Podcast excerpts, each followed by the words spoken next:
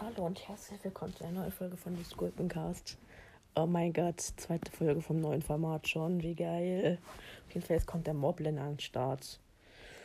Ja, ist auf jeden Fall um einiges größer als ein normaler Bockblin. Und um einiges lauchiger, so wie ich. Ey, Spaß. Ja, ich bin schon ein krasser Lauch, muss man sagen, aber so krasser, so krasser Lauch wie ein Moblin bin ich jetzt auch nicht, ne? Ja, auf jeden Fall.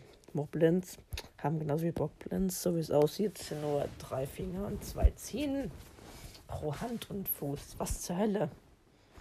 Und sie haben ein zu langes Horn. Ja.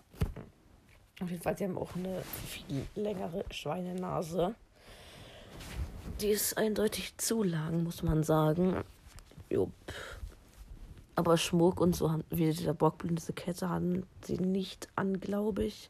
Zumindest für dem Bild, das ich hier jetzt habe, hat der Moblin kein, keine Kette oder sowas an. Aber er hat an den Beinen noch Tücher umwickelt.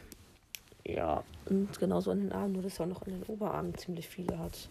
Und nicht nur an den Unterarmen. Und er hat einen noch größeren Lendenschutz als ein Bockblind. Krass. Und er hat kleinere Ohren eindeutig. Und nicht so, und hat einen, größ- und hat einen länglicheren Kopf auf jeden Fall. Und eine blaue Zunge. Was zur Hölle? Auf die Moblin-Waffen werde ich jetzt wieder nicht eingehen, weil ich keinen Bock drauf habe. Mal ganz ehrlich, es juckt mich nicht, was die für Waffen haben können. Ich schätze mal einfach, alle Waffen können die haben.